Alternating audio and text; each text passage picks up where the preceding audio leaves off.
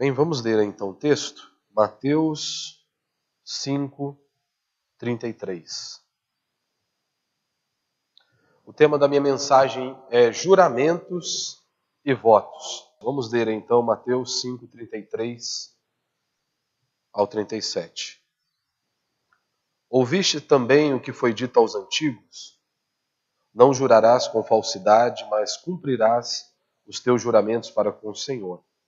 Eu, porém, vos digo: de maneira nenhuma jurareis, jureis, nem pelo céu, porque é o trono de Deus, nem pela terra, porque é o estrado de seus pés, nem por Jerusalém, porque é a cidade do grande rei. Nem jures pela tua cabeça, porque não podes tornar branco nem preto um só fio de cabelo. Seja, porém, o vosso falar sim, sim, não, não, pois o que passa disso vem do maligno. É, mais uma vez a gente está diante deste texto, né, desse sermão maravilhoso de nosso Senhor Jesus Cristo. E sempre eu gosto de iniciar a exposição aqui do Sermão do Monte trazendo para os nossos dias né, a importância e a validade desses ensinos de Jesus Cristo para a igreja hoje, ou seja, para mim e para você, que somos o povo de Deus. Então, tudo que está aqui, não apenas no Sermão do Monte, mas é o que nós estamos estudando, e em toda a palavra de Deus, é válido para a igreja cristã hoje, para todos os servos de Deus. Né? Tanto que muitas pessoas às vezes se perguntam: mas é necessário falar de assuntos como esse? Como, por exemplo, nós já tratamos é, nas pregações anteriores, a questão do homicídio, a questão do adultério. E Jesus deu esses dois exemplos não para mostrar apenas o ato consumado apenas, como no caso do adultério. Jesus ele cita o adultério e para provar para os escribas e fariseus que o que está na lei de Deus é muito mais profundo do que apenas tentar cumprir aquele mandamento de forma exterior ou apenas com relação ao ato em si, como no caso do adultério. Né?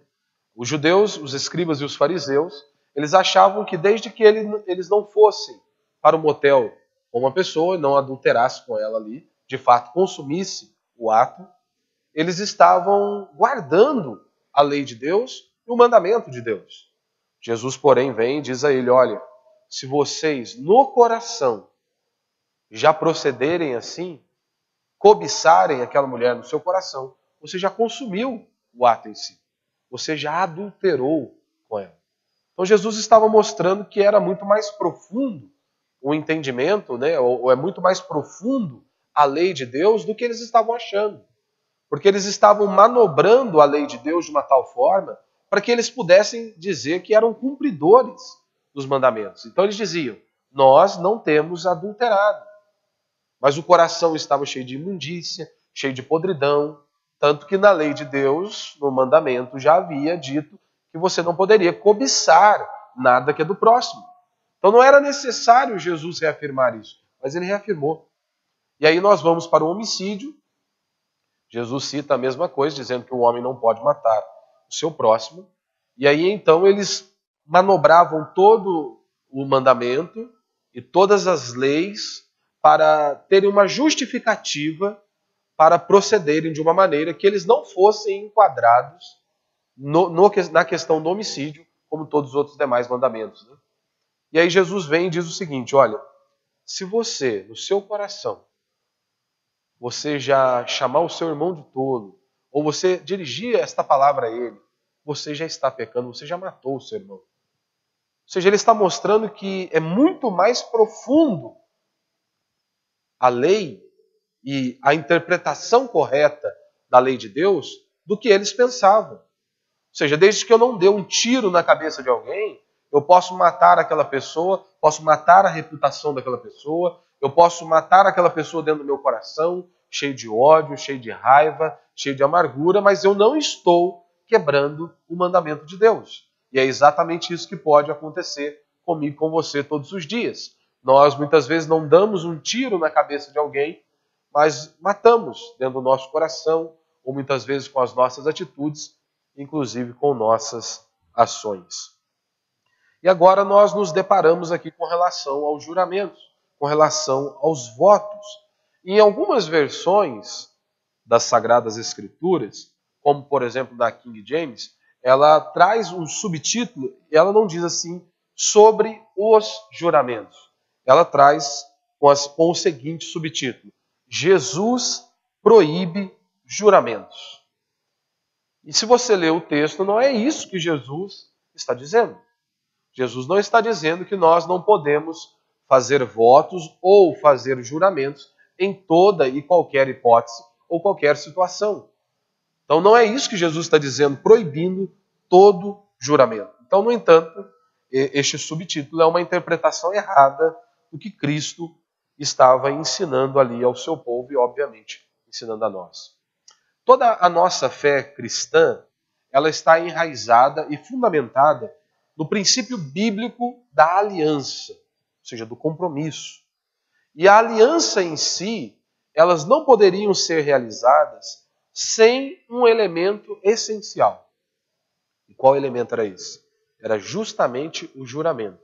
Então toda a aliança que ela fosse selada, que fosse ali praticada, ela precisava, ela vinha seguida ali de juramento. Inúmeros estudiosos do Antigo Testamento eles analisaram em muitas culturas e em várias nações a estrutura da aliança, como que aquelas pessoas firmavam um acordo, firmavam um pacto em diversas nações do mundo. E eles chegaram numa conclusão e puderam perceber, descobriram que em todas elas sempre havia um juramento. Sempre havia ali um compromisso sendo ratificado. E na nossa fé repousa, a minha fé e a sua fé, ela repousa no fato que o Senhor é um Deus onipotente, que é um Deus todo-poderoso, um Deus que está ciente de todas as coisas. E Deus, quando ele inicia a sua aliança com o seu povo, Deus fez um juramento de que iria selar aquela aliança. Ou seja, ele estava também ali assumindo o compromisso e o risco. Ou melhor, como ele está no controle, não havia nenhum risco, mas ele estava garantindo que iria cumprir a aliança, os acordos, tudo aquilo que ele havia tratado com o seu povo, ele iria cumprir nos mínimos detalhes. Conforme o autor de Hebreus, no capítulo 6, no versículo 13, ele diz: Quando Deus fez a promessa a Abraão, jurou por si mesmo, visto não ter outro maior por quem jurar seja, como não tinha ninguém acima dele para jurar, Deus jurou por si mesmo. Ou seja, ele colocou a sua própria pessoa em jogo, né, para enfatizar a credibilidade das promessas que ele fez ao seu povo. Em outras palavras, de forma mais simples, Deus estava garantindo que iria cumprir todo o acordo, todos os pontos estipulados dentro daquela aliança, justamente porque ele é Deus e que ele iria honrar a sua palavra e que ele iria, sim, abençoar o povo de Deus, como ele havia dito ali. E quando você percorre o Novo Testamento, você percebe que tanto o apóstolo Paulo como os outros apóstolos, os líderes espirituais ali, eles faziam juramentos. Você percebe isso é, por meio da carta de Paulo aos Romanos, Paulo cita o juramento. Em Coríntios também, 2 Coríntios, Paulo vai citar também acerca do juramento. Nós vemos também que o próprio Jesus, quando ele foi julgado no final da sua vida, ele testemunhou perante as autoridades sob juramento. Tanto que quando o chamaram diante de um juramento, ele aceita aquele chamamento e então prossegue ali o juramento. Mas para nós compreendermos esse texto, como os demais textos das Sagradas Escrituras, nós temos que estar atento não apenas o contexto imediato do texto, né, você precisa se lembrar que nós temos que respeitar as Escrituras. Então, uma das maneiras para nós evitarmos o erro e cairmos aí no achismo, nós primeiro obedecemos ali o contexto imediato do texto, desse texto, do livro, e nós também nos olhamos para o contexto geral das Sagradas Escrituras. Porque se você pegar apenas um versículo aqui, você vai sair como muitos dizem não podemos fazer nenhum tipo de juramento ou nenhum tipo de voto, porque afinal de contas Jesus disse isso lá no Sermão do Monte. Então, independente do modo de como nós entendemos esse texto, você deve fazê-lo à luz do contexto imediato, do contexto geral e, é óbvio, do contexto mais amplo, que é das Sagradas Escrituras. E quando você vai para as Sagradas Escrituras e você vai meditar neste ponto de votos e de juramentos, você vê que a Escritura nos dá algum norte o qual nós devemos seguir. Como diz Sproul, ele diz que nós não podemos tomar uma simples declaração de Jesus e chegarmos a uma conclusão sem considerar tudo o que o próprio Jesus ensina e o que a Escritura ensina sobre este assunto. E às vezes a pessoa pode pegar apenas este verso e dizer: Jesus disse isso e ponto final. Então nós não podemos fazer nenhum juramento e nenhum voto. Ele diz: olha, nós devemos tomar muito cuidado e não podemos ficar apenas numa frase uma simples declaração e esquecermos tudo o que Jesus ensinou sobre este ponto e o que a Escritura ensina sobre este ponto. Por exemplo, você se lembra lá de Mateus capítulo 18? O, aonde nós temos ali, olha, onde estiverem dois ou mais reunidos no meu nome. E aí Jesus começa a dar alguns exemplos ali. Mateus capítulo 18, verso 19, ele diz, né? Ainda vos digo mais, se dois de vós na terra concordarem em pedir, em pedir acerca de qualquer questão, isto lhes será feito por meu Pai que está no céu. Você conseguiu captar aqui, ó? Ainda vos digo mais: se dois de vós na terra concordarem em pedir acerca de qualquer questão, isso lhes será feito por meu Pai que estás no céu. Muitos chegam ao ler esse versículo dizendo o seguinte: então, tudo que nós quisermos e houver um acordo aqui entre duas pessoas, Deus vai fazer nas nossas vidas. Quantas pessoas eles começam a, a orar por determinadas coisas, que coisas sem pé e sem cabeça. Mas afinal de contas, Jesus disse: se dois concordarem, ligarem aqui na terra, estará ligado nos céus e Deus Pai irá fazer. É isso que a Escritura está dizendo? É claro que não. Não é isso que Jesus estava dizendo. Porque pense bem, será se significa isso mesmo? Tudo que duas pessoas entrarem em acordo aqui, Deus vai ter que fazer. Por exemplo, desejamos o fim das guerras. Com certeza. Quantos não almejam, por exemplo, desejam é, ver um dia a cura, por exemplo, de um câncer? Quantos aqui poderiam orar por isso? E garanto que muito mais que duas pessoas. Várias pessoas estariam unidas com este mesmo propósito, seja para acabar com as guerras ou para alcançarmos e chegarmos ali à cura de um câncer, né? para o câncer. Nós podemos então dizer que é simplesmente isso. As pessoas concordarem sobre determinado assunto, pedir a Deus e tudo vai acontecer? Esse é o entendimento equivocado que muitos crentes têm hoje. Esse é o entendimento que eles têm. Não é isso que Jesus estava dizendo lá em Mateus. Nós devemos entender, não apenas aqui, Mateus 5,33, como Mateus 18 também, nós devemos entender a afirmação à luz do ensino, seja das coisas que Jesus falou e ao ensino das Sagradas Escrituras, como, por exemplo, a questão da oração. Jesus já nos deu um padrão. Nós já temos outros referenciais acerca da oração. Qual oração será atendida? Quais são os requisitos para que uma oração seja ouvida. Ou seja, Jesus ensinou sobre uma oração verdadeira e eficaz. E ele diz ó, que aquela oração verdadeira e eficaz, ela está em consonância, ela está em acordo com a vontade de Deus. Então é esta oração que Jesus vai responder, que Deus Pai vai responder. É aquela oração cujo nós clamamos a Deus e aquilo está ligado está em acordo com a vontade do Pai. Então, isso sim, ele vai atender, ele vai responder às nossas orações. E aí, devido a essa falta de entendimento, muitas pessoas ficam iradas, ficam bravas com Deus, porque afinal de contas aquele verso está falhando. O profeta falhou ao dizer aquilo, que tudo que nós ligarmos na terra será ligado dos céus. Ou seja, Jesus vai fazer e ponto final. E não é isso que Jesus está nos ensinando ali. Portanto, quando Jesus ele diz que nós não devemos jurar, nós devemos entender isso à luz de todas as outras coisas que ele mesmo disse e o que a Escritura nos ensina sobre o juramento, para depois então chegarmos a uma conclusão. E aqui mais uma vez você precisa se lembrar que Jesus ele está aqui corrigindo uma interpretação errada da lei de Deus e de todos os ensinamentos que os escribas e fariseus estavam trazendo para aquele povo.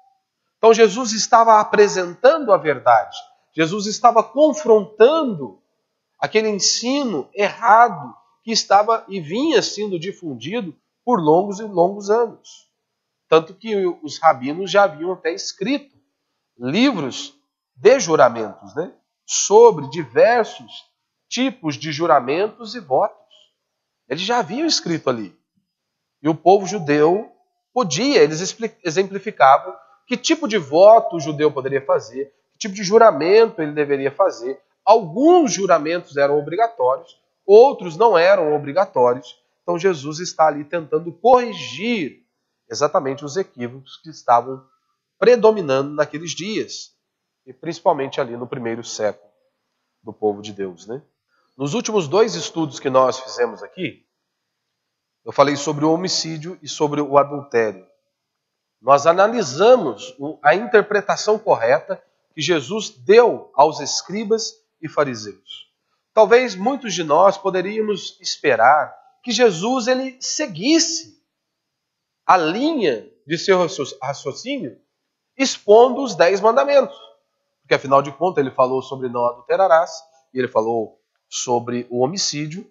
Talvez muitos estivessem esperando que Jesus começasse a expor a lei de Deus, os dez mandamentos. Só que Jesus não fez isso.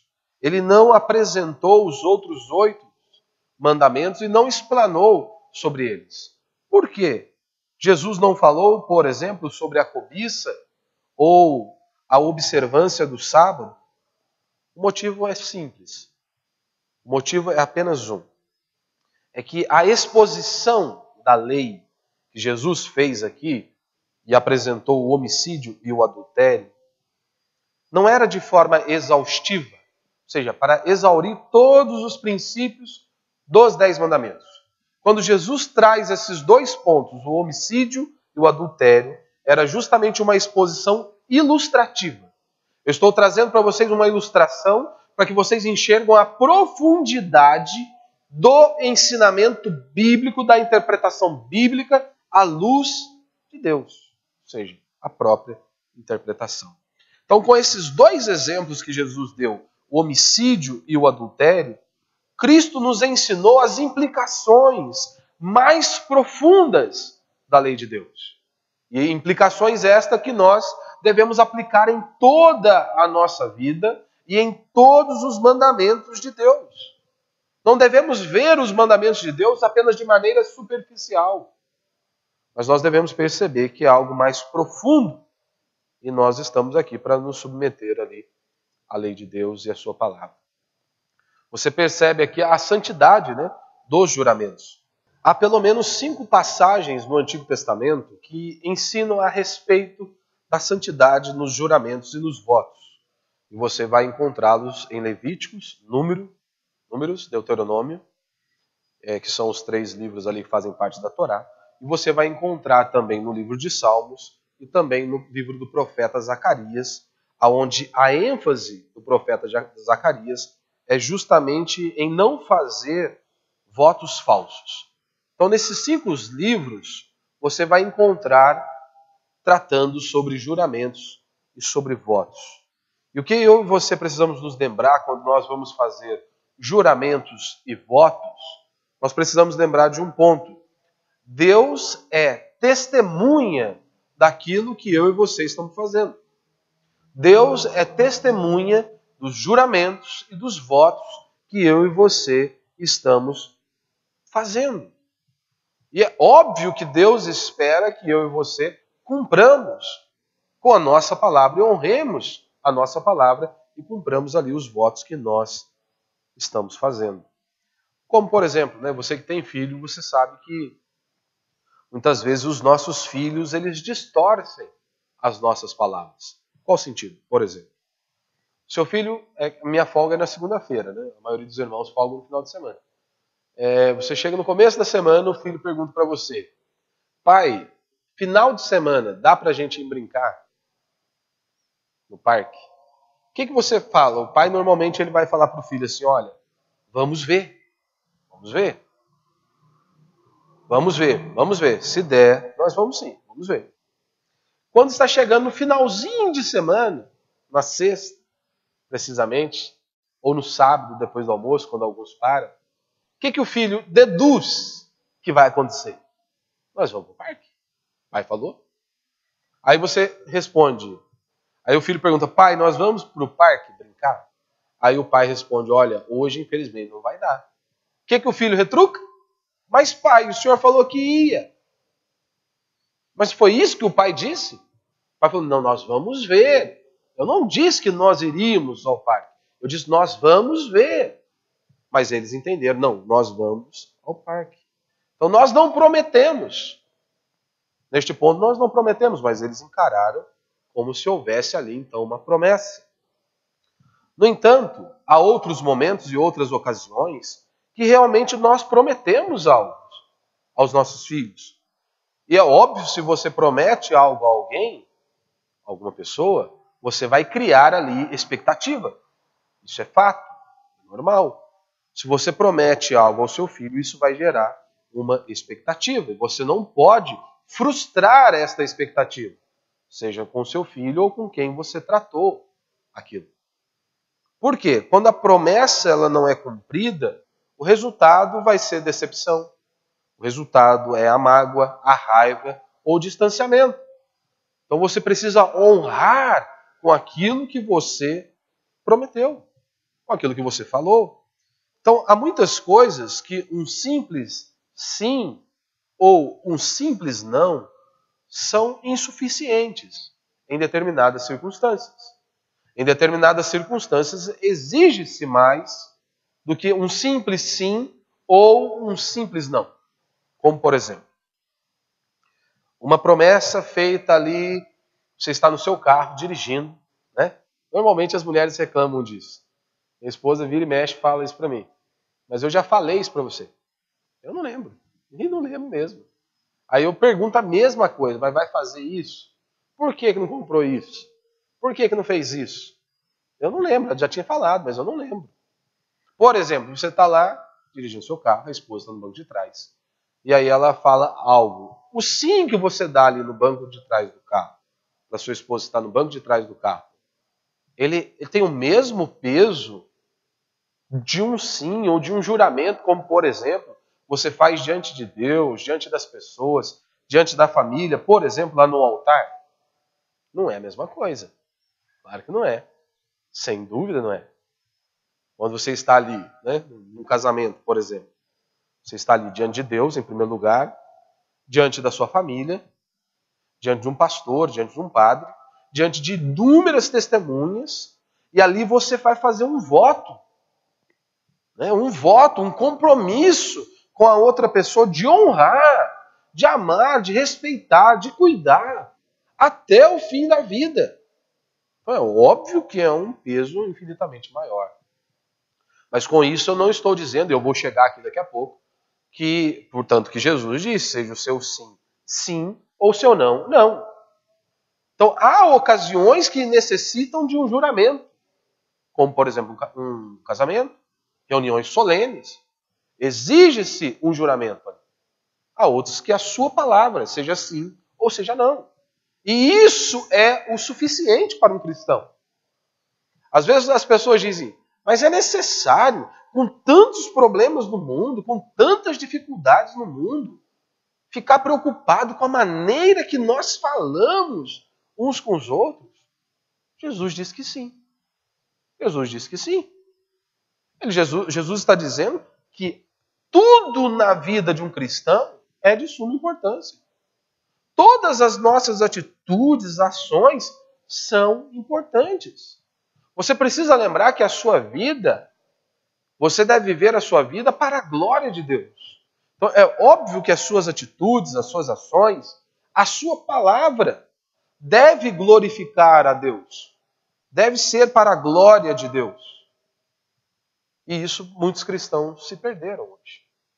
A palavra dele nada é a mesma coisa. Então nós temos que tomar muito cuidado, muito cuidado nisso. E a palavra de Deus ela nos alerta acerca disso, como por exemplo, Eclesiastes capítulo 5, verso 5. O autor de Eclesiastes diz: "É melhor não fazer o voto do que fazer e não cumprir". Então é melhor você não fazer o voto do que você fazer e não cumprir. O que Jesus está corrigindo aqui é o seguinte: o povo de Israel estava banalizando os votos. Eles estavam banalizando os juramentos. Ou seja, os votos eram usados em excesso. Em excesso e em todo tipo de circunstância, sem necessidade. O povo estava jurando a torto e direito, e aí a consequência qual era? Eles não cumpriam com a palavra. E eles não cumpriam com a palavra nas mínimas coisas, nas menores coisas. E aí achavam que era normal. Se eles não cumpriam a palavra nas mínimas coisas ou nas menores coisas, é claro que eles praticavam o mesmo ritmo com as coisas que eram solenes. Então é isso que Jesus está corrigindo. E um ponto aqui que nós temos que estar atento, um aspecto aqui é Jesus está dizendo que por causa da integridade dos cristãos, não deveria ser necessário fazer os votos. Ou seja, o cristão ele deveria andar de maneira íntegra, ou seja, de maneira que Deus fosse glorificado, que nem deveria ser necessário fazer os votos. Talvez nem mesmo diante de um de, do Estado. Nós o fazemos para não cometer perjúrio. Mas nós deveríamos ser conhecidos pela Deveríamos ser conhecidos como pessoas cujo honramos a nossa palavra. É isso que Jesus está ensinando. Ou seja, pessoas que os outros poder, podem confiar por conta de conhecerem e saber que vamos honrar com os nossos compromissos. E Tiago ele vai fazer muitas correções e vai trazer muitos ensinos a nós, e ele também vai dizer como que você deve viver de maneira santa, íntegra e reta. E aí, quase que por fim, ele conclui em Tiago, capítulo 5, verso 2, ele diz, né? Mas, meus irmãos, sobretudo, ou acima de tudo, não jureis nem pelo céu, nem pela terra, nem façais qualquer outro juramento. Seja, porém, o vosso sim, sim, e o vosso não, não, para não cairdes em condenação. Ou seja, se você disser que vai fazer algo, você tem que fazer faça. Cumpra a sua palavra. Se você não quer fazê-lo, simples, fala que você não vai fazer. Acabou. Ponto final. Se você não está disposto a se comprometer, você já deixa claro, eu não vou fazer, para mim não dá. Ponto final. Acabou o problema, acabou as discussões. Então nós temos que estar atentos que existem, né? Existem ocasiões corretas para se fazer votos e juramentos que Jesus está querendo dizer é exatamente o seguinte: olha, além das circunstâncias muito especiais ou solenes, nós devemos ser conhecidos pela nossa palavra, porque nós somos cristãos. Ponto final. Nós não precisamos ficar falando que promete para um e jura por um e jura por outro. Não. A não ser em ocasiões que realmente exijam isso, um juramento, uma reunião solene onde exija isso, não, nós devemos ser conhecidos por todas as ocasiões, pelo fato de nós sermos cristãos e honrarmos com a nossa palavra. Né? Ou seja, nossa palavra não deveria exigir nem aí um aperto de mão para selar aquilo. Deveria ser a nossa palavra. Né? É o que a Escritura está nos ensinando, é que Jesus está nos ensinando. Então, qual seja a promessa que você fez, você deve cumprir. Por isso que nós devemos tomar muito cuidado né, e pensarmos muito antes de prometermos algo ou de, dizermos né, que vamos fazer algo. Nós não somos obrigados a fazer promessa, você não é obrigado a fazer promessa e você deve estar ciente disso. Né? Se alguém te pede alguma coisa, você deve falar que você tentará, né? tentará e se esforçará para fazer o melhor para ajudar. Não prometer, não, nós vamos, eu vou fazer. Porque quando você promete, você traz um peso, né? Uma responsabilidade que vai ter que cumprir aquilo. Eu vou preciso cumprir com aquilo, preciso honrar com aquilo. Então, se alguém te pede alguma coisa, você fala: não, nós vamos fazer o melhor. Prometo fazer o. Vamos nos esforçar aqui para fazer o melhor para poder te ajudar. Mas nunca uma promessa, né? Porque se você faz uma promessa, você vai ter que cumprir isso. Né? Então, que as pessoas possam nos conhecer como pessoas de palavra, né? cujo pessoas que são guiados pela palavra de Deus. E quando há essa fidelidade à palavra de Deus, né? isso irá refletir a integridade. A integridade que irá então glorificar a Deus. As pessoas podem confiar naquilo que nós fazemos. Né? Então, para a gente concluir e fechar aqui, então não significa que não se pode jurar em hipótese alguma. Você tem exemplo, como eu disse, Deuteronômio 4,31, Deus jurou, Deus fez um juramento ali. Paulo jurou em 2 Coríntios 1, 23. Você tem Abraão em Gênesis 21, 24. Você tem Mateus 26, é, Jesus dizendo, né, ele, Jesus aceita o juramento. Então o juramento ele é permitido assim em ocasiões, em questões solenes. Qual é o ensino de Jesus então? Os judeus juravam tanto e por tantas coisas que eles perderam a noção da importância do juramento. Eles perderam, juravam por tudo e qualquer coisa, que perderam a importância de um juramento. E aí, como eles tinham o hábito de quebrar o que eles falaram nas menores coisas, achavam normal, eles acabavam pondo em prática isso também, a quebra do juramento e dos votos com as coisas solenes, com aquilo que era grande, com aquilo que deveria, existir, deveria ter o respeito e honrar com o compromisso. Qual que é a implicação prática disso? Nós temos que ter palavra. Essa é a implicação prática disso. Você precisa honrar a sua palavra. Nas coisas pequenas, você não precisa ficar jurando. Você deve simplesmente falar: eu vou ou eu não vou. Ponto final. Eu vou fazer ou eu não vou fazer. É sim, sim ou não, não. Seja sim na hora de falar eu vou fazer e sim na hora de cumprir. Ou não na hora de fazer e não também na hora de não fazer. Nas coisas solenes nós juramos e cumprimos, como por exemplo, um casamento em ocasiões especiais. Você faz um compromisso, você faz um voto e você honra aquele voto e você honra aquele seu compromisso. Né? Não é essa a pergunta que faz lá no casamento? Você promete amar e honrar e cuidar dessa esposa até que a morte separe? O que o camarada fala? O que você falou lá no dia? Sim. É isso aí, aguenta o rojão agora, vai até o final. Não tem como mudar. Entendeu? Por que, que empresas muitas vezes começam a quebrar? Por que, que pessoas muitas vezes começam a quebrar? É justamente por conta disso, porque eles perderam a credibilidade. Imagine se uma empresa ela promete entregar um produto e ela não cumpre, ela está falhando e vai perder a credibilidade.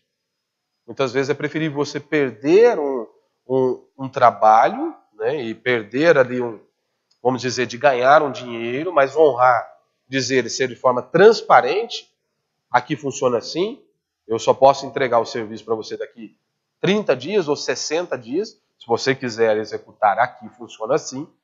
E aí o cliente escolhe. Eu quero fazer daqui a 60 dias, não, eu quero para ontem. Então você joga claro com ele, aqui só dá para fazer depois de 60 dias. Aí ele escolhe, se ele quiser fazer com outro, acabou. Mas você foi transparente. E isso é óbvio de imediato, pode ser que seja algo que não traga tanta vantagem, porque afinal de contas, se você perdeu um cliente, ele foi para a oficina do outro cara, ou ele fechou o serviço com outra pessoa, mas a longo prazo, se você mantém isso, as pessoas vão confiar em você, vão acreditar. Não, ele diz que só daqui tal dia eu posso ir lá daqui tal dia, porque ele vai honrar. Ele falou, já conheço. Então, de uma certa forma, vai também trazer essa credibilidade e as pessoas vão confiar aí em sua palavra. E a mesma coisa, para a gente encerrar, vale também para nós na criação dos nossos filhos, né? em todas as áreas, inclusive também ali na criação dos nossos filhos. Por exemplo, se você fala que vai disciplinar o seu filho. Olha, quantas vezes o pai fala, né? Se você fizer isso, você vai apanhar. Tchê, o moleque fez isso e aquilo e muito mais. E aí? Você oficializou o que você disse para ele? Você tem que pensar muito antes de falar. Se você falar, olha, se você fizer isso, você vai apanhar, ele vai ter que apanhar. E ponto final. Porque senão depois que ele vai pensar, vai olhar para você e falar assim, rapaz, é fácil enganar o papai. É fácil enganar a mamãe. É só dar um miguezinho ali que no final vai dar tudo certo. Não. Ou se você falou, se fizer isso, vai apanhar, você tem que executar a missão. Se ele fez, quebrou a sua ordem, você precisa discipliná-lo. É óbvio, né, dependendo do lugar, você, precisa, você fala para ele, ó, se você fizer isso, você vai apanhar quando chegar em casa. É uma das piores coisas, com certeza. Já está todo mundo querendo dormir, descansar. Poxa, mas você falou pro moleque que ele ia apanhar quando chegasse em casa. Rapaz, ele vai falar que te ama, que você é o melhor pai do mundo. Eu sei, eu já ouvi isso aí. Mas eu executei a missão mesmo assim. Executei, tem que ser. Porque senão ele não sabe levar a sério aquilo que você falou. Então isso você vê e é uma aplicação muito prática em todas as áreas da nossa vida. Né? Então que Deus nos dê graça né, para que realmente nós possamos nos dobrar diante do ensinamento como este, pedir para que Deus nos capacite, né, nos dê entendimento e nos leve a realmente a colocarmos em prática o que está na palavra de Deus. Amém? Por isso vamos ficar de pé, vamos orar